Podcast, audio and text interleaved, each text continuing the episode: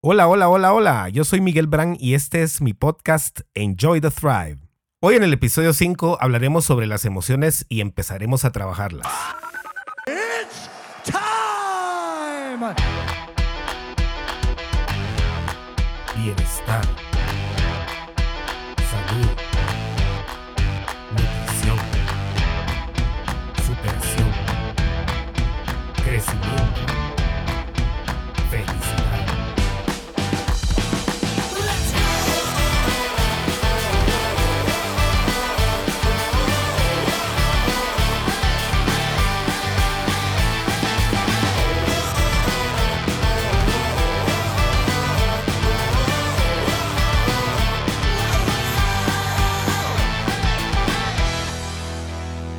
Como si nada, llegamos ya al episodio número 5.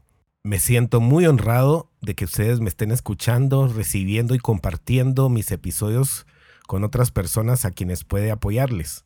Humildemente les digo que no esperaba tan excelente respuesta tan rápido y me siento muy muy bendecido de que esto esté sucediendo. Hoy en la parte 1 de este programa empezaremos a abordar las emociones, a definirlas y a trabajar un poquito sobre ellas. La próxima semana continuaremos con esta parte y también tendremos dos invitadas que nos ayudarán con este tema. Para empezar, vamos a definir qué son emociones realmente y cómo se diferencian de los sentimientos. Tendemos a utilizar indiferentemente ambos términos, pero aunque están interconectadas entre ellas, no son lo mismo. Las emociones son respuestas en niveles bajos de nuestro cerebro que alteran nuestro cuerpo de forma bioquímica y han sido básicas en nuestra supervivencia. Están implantadas en nuestro ADN. Las emociones son físicas e instintivas y vienen siempre antes de los sentimientos. Estas causan siempre, siempre una alteración en nuestro cuerpo, en nuestro flujo sanguíneo, en nuestro lenguaje corporal, en alguna actividad mental. Y por lo tanto pueden ser medibles con aparatos o con simple observación. Los sentimientos, por su parte, se desarrollan a nivel alto del cerebro, en la corteza, y generalmente son reacciones a estas emociones. Prácticamente son la interpretación que damos a las emociones que estamos sintiendo. Y como son una interpretación, también están sujetas a creencias, a experiencias pasadas y a recuerdos que tenemos albergados en nuestra cabecita. Por lo tanto, los sentimientos son interpretaciones o significados que le hemos asignado a situaciones en nuestra vida que no necesariamente son correctas o verdaderas, simplemente es como las hemos definido para nosotros mismos. Por lo tanto, podemos ver que podemos asignar diferentes sentimientos a una misma emoción. Mientras las emociones son generalizadas en los seres humanos, los sentimientos son particulares de cada persona. Aunque normalmente las emociones vengan de primero en base a un detonante o a una causa externa a nosotros y que sean distintas a los sentimientos, no quiere decir que no estén eh, relacionadas entre ellas. También nuestros sentimientos y pensamientos pueden detonar emociones y estas emociones a la vez generar nuevos sentimientos. Así vemos cómo se va convirtiendo en un ciclo.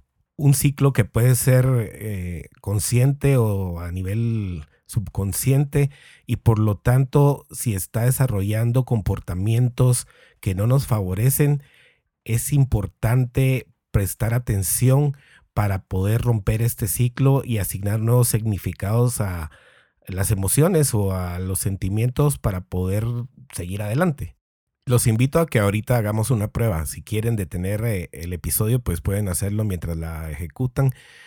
Pero quiero pedir que cierren sus ojos y busquen en su cabeza una memoria, un sentimiento positivo muy, muy fuerte y un sentimiento, por decirlo así, que nos cause incomodidad, que sea también muy, muy fuerte. Hagan esta comparación, cierren sus ojos y déjense sentir cada uno de esos sentimientos y vean y observen cómo su cuerpo va cambiando, ya sea hacia relajación o hacia ponerse tenso. Hagan esto, compruébenlo. Ya lo hicieron. ¿Qué empezaron a sentir en su cuerpo? Cuáles fueron las características principales de la emoción que empezaron a sentir. ¿Qué creen que fue lo que lo detonó dentro de sus pensamientos, dentro de sus sentimientos? ¿Les empezaron a sudar las manos? ¿Subieron los hombros? ¿Se pusieron tensos? ¿Se relajaron totalmente? ¿Qué sucedió con ustedes? Estas son las emociones detonadas por sentimientos y pensamientos que tenemos en nuestra cabeza. Pero así como logramos despertar emociones en base a nuestros pensamientos y sentimientos, también hay detonantes externos que causan estas emociones. Y como les dije al principio, estamos eh, cableados, por decirlo así, para tener estas emociones porque han sido una clave para nuestra supervivencia. Las mismas hacen que tengamos reacciones inmediatas que nos permitan sobrevivir. Lo importante aquí es empezar a desarrollar el awareness eh, o la atención para poder identificar también estos ciclos, porque las emociones, aunque son las mismas en todos, como les dije al principio también, el sentimiento que vivimos puede ser muy distinto para cada uno. Es más, cada emoción puede tener varios sentimientos, varios significados. Y estos significados los hemos asignado en base a experiencias, les hemos puesto etiquetas dependiendo de nuestros traumas, nuestras heridas, nuestras experiencias, qué sentimos en este momento cuando vivimos esa emoción. Y ahí le asignamos una creencia, una creencia que puede ser buena o que puede ser mala y que si no la cambiamos o estamos atentos a, a ella, no vamos a romper muchos de los ciclos de acción que ejecutamos que no nos favorecen. Las emociones se pueden sentir un ratito, sin embargo, los sentimientos y las ideas que desarrollamos pueden afectarnos para toda la vida, pueden quedarse incrustados en nuestra mente y encenderse cada vez que vivimos una emoción diferente. La vida y nuestra historia nos va marcando en todo sentido, ya vimos que a nivel físico y emocional, pero también nosotros mismos podemos estar marcándonos al asignar sentimientos e ideas que realmente no van de acuerdo con la emoción que estamos sintiendo físicamente. El estar conscientes de esto y redefinir lo que significa para nosotros cada emoción la historia que vamos a poner detrás de esa emoción y cómo vamos a proceder al sentirla es lo que se llama inteligencia emocional. Erróneamente hemos pensado que una persona emocionalmente inteligente es aquella persona que no muestra sus emociones, pero al final puede ser porque solo la esté enterrando y al enterrarla y no dejarse vivirla y sentirla, se corre el riesgo de que la misma surja en cualquier momento y quizás no en el momento indicado. Particular y honestamente les cuento que yo no era una persona inteligente emocionalmente. Reaccionaba muy, muy mal ante las emociones y esto me causaba muchísimos problemas. No lo soy aún, he trabajado muchísimo en esto y creo que aún me falta mucho pero creo que he logrado corregir los cursos de acción que me han llevado a situaciones que no son buenas para mi vida. Aún me encuentro a mí mismo reaccionando mal ante ciertas emociones, pero ahora por lo menos estoy más consciente y puedo trabajarla y definir una nueva acción debido al significado que tiene esta en mi vida realmente. Algo que me sucedía hasta hace poco es que permitía que los motoristas que se pasan entre los carros alteraran mi día, me pusieran de mal humor y reaccionara con enojo ante esto. Estoy seguro que a muchos de ustedes les sucede esto también. Lo que hice fue realmente detenerme y ponerme a pensar por qué sucedía esto. Resulta que recordé que hace varios años me asaltaron unos motoristas y desde entonces me quedó un miedo increíble a que se estuvieran pasando entre los carros. Mi cerebro automáticamente veía motoristas venir y entraba en pánico y veía de qué forma no dejarlos pasar, me enojaba como una reacción a esta emoción y luego me sentía mal porque me daba cuenta que nada sucedía. Es ahí donde empecé a asignarle un nuevo significado viendo que son seres humanos y que también tienen que llegar a su lugar de trabajo y que no es cierto que me vayan a saltar cada uno que se ponga a la par de mi carro. Tuve que trabajar ahí mucho en la empatía y en realmente ponerme a pensar qué sería si yo estuviera en lugar de ellos. Francamente creo que yo haría lo mismo, no estoy seguro, pero probablemente así sería. Así fue como puse un límite para que ya no me arruinaran mi mañana encontrando un nuevo significado y asignándoselo a esa emoción que tenía que, francamente, era miedo, era pánico. Este es solo un pequeño ejemplo de cómo una asignación de significado a una emoción puede causarnos daño más allá de lo que creemos.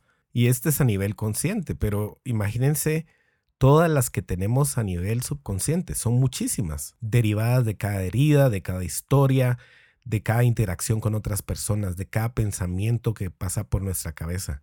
Y lo bonito de esto es que las emociones no podemos controlarlas, pero esos significados, esos sentimientos, esa asignación de etiquetas sí podemos controlarla. Y podemos controlarla creando nuevas historias, creando nuevas creencias que nos empoderen en lugar de detenernos o que nos mantengan en un lugar sin poder avanzar. Algunos de estos ciclos de interacción entre emociones y sentimientos están muy arraigados y de manera muy profunda. Aquí yo recomiendo que busquen ayuda profesional para poder romper ese ciclo. No podemos solo siempre, tenemos que buscar ayuda para poder acceder a diferentes niveles. El estar pendientes de las emociones y aprender a conocerlas puede determinar la causa de las mismas, el pensamiento que viene después de ellas y la acción que ejecutamos luego, para que esta acción deje de ser una reacción y que sea una respuesta consciente que nos empodere. Lo lindo de nuestro cerebro es que cada día puede cambiar. Se llama neuroplasticidad y es la habilidad de moldear el cerebro a tener nuevas conexiones cada día dependiendo de significados y acciones que ejecutemos. Las personas que son negativas pueden acceder a niveles de positivismo trabajando en ello y cambiando su cerebro porque el mismo cambia célula por célula. No solo a nivel mental, sino que realmente a nivel físico. Hay un cambio en el mismo que permite poder tener nuevas interacciones y poder tener nuevas relaciones para responder en lugar de solo reaccionar a algo. ¿Qué historias tienen en su mente que les han hecho retroceder en la vida o que los han mantenido en un lugar? ¿Qué historias pudieran cambiar para poder seguir adelante y realmente cambiar su vida. Llegar a ese punto donde uno empieza a sentir la satisfacción de una vida bien vivida, sin ser víctima de las circunstancias, sin reaccionar negativamente a todo. ¿Qué historias podemos encontrar en nosotros y qué historias podemos cambiar? Para empezar a trabajar en ellas, tenemos que aceptar la realidad de que aunque las emociones tienen cargas negativas o positivas, no son malas.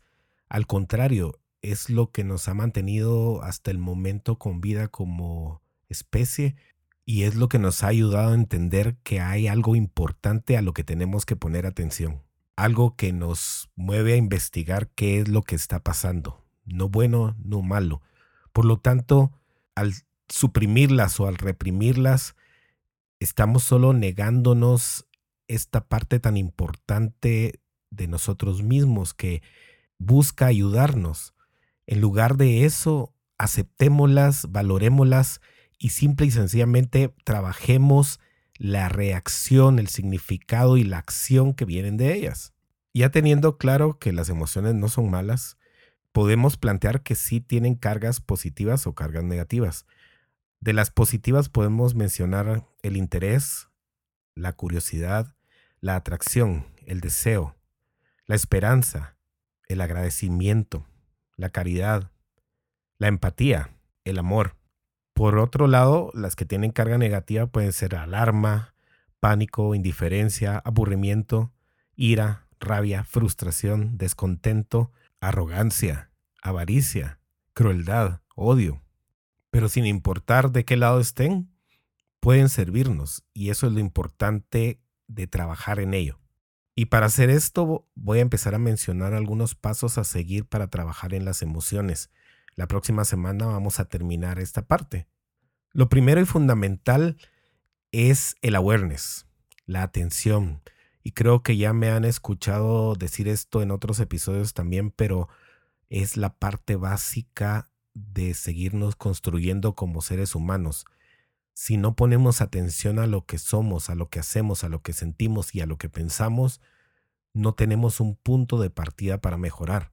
Y al estar atentos es quizás importante ver toda la perspectiva objetivamente y tratar de dejar fuera nuestro pensamiento, nuestra creencia que ya tenemos, no involucrarla en el proceso.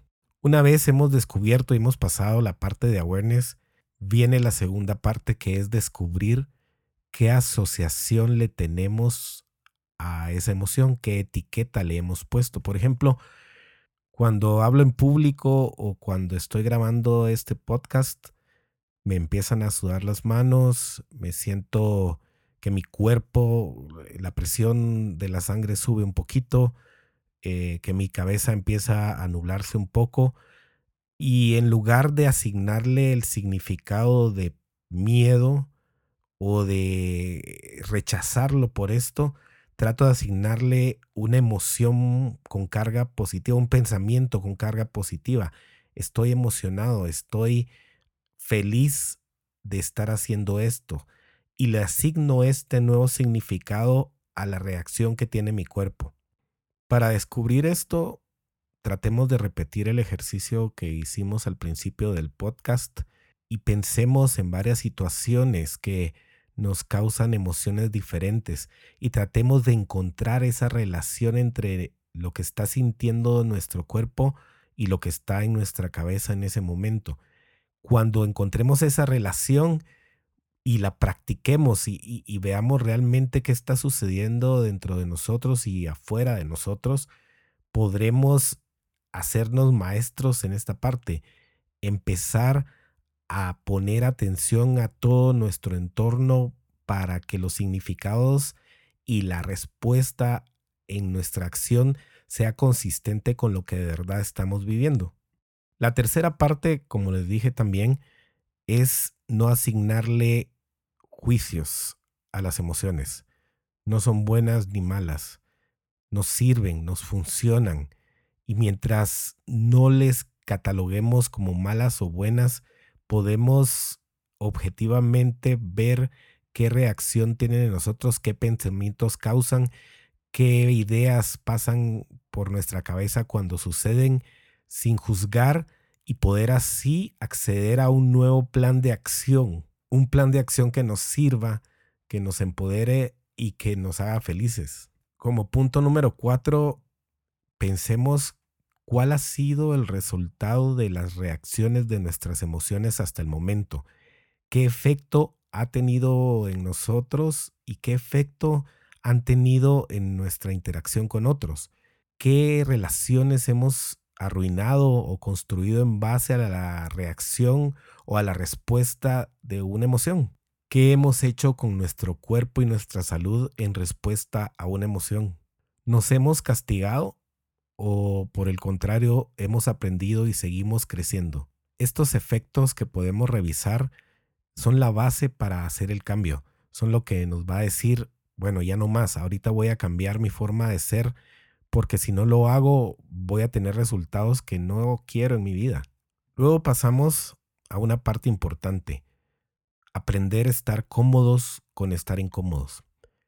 Siempre le oímos a lo incómodo, incluso en cuanto a nuestras emociones se refiere. No debemos evitarlas, no debemos ignorarlas. Si actuamos así, perdemos la oportunidad de hacer algo productivo con estas emociones. Y como seguro hemos comprobado varias veces en nuestra vida, al enterrarlas no se van, siempre resurgen, siempre nos afectan porque no las trabajamos, no nos dejamos sentirlas, las escondemos.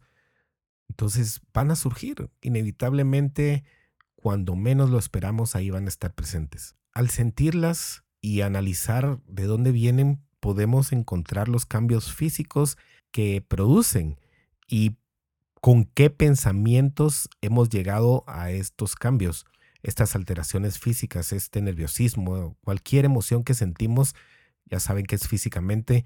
Entonces, si nosotros nos dejamos sentirlas, vamos a encontrar cuál es la reacción física de las mismas. Entrenemos poniendo pensamientos en nuestra cabeza intencionalmente y observando la reacción física, la emoción que empezamos a sentir. Y la última estrategia que vamos a ver hoy es al sentir estas emociones, encontremos cuáles son los detonantes internos o externos de las mismas. ¿Qué, quiénes o cómo se desarrollan estas causas que nos hacen sentir las emociones? Al descubrir y practicar esto, vamos a entrenar para poder controlar e interrumpir nuestra respuesta o nuestra reacción. Y así evitaremos sorpresas en las cuales no sepamos cómo responder en realidad. Si nosotros encontramos estos detonantes y cambiamos la historia acerca de las personas o cosas o nosotros mismos que los causan, podemos responder adecuadamente y evitarnos hacernos daño o evitar perder amistades o evitar reacciones que no queríamos al final tener. En resumen de esta parte de hoy, atesoremos estas emociones, estemos atentos a las mismas y descubramos qué las causan y qué pensamientos pasan por nuestra cabeza, qué etiquetas les asignamos. La próxima semana continuaremos con estos puntos y además tendremos a nuestras invitadas para que nos ayuden a entender cómo ellas manejan sus emociones. De nuevo, muchísimas gracias por escucharme y compartir mi podcast y háganme saber sus comentarios a miguel miguelbram.com. Que Dios los bendiga a ustedes y sus familias. Nos vemos la próxima semana. Enjoy the ride, enjoy the thrive.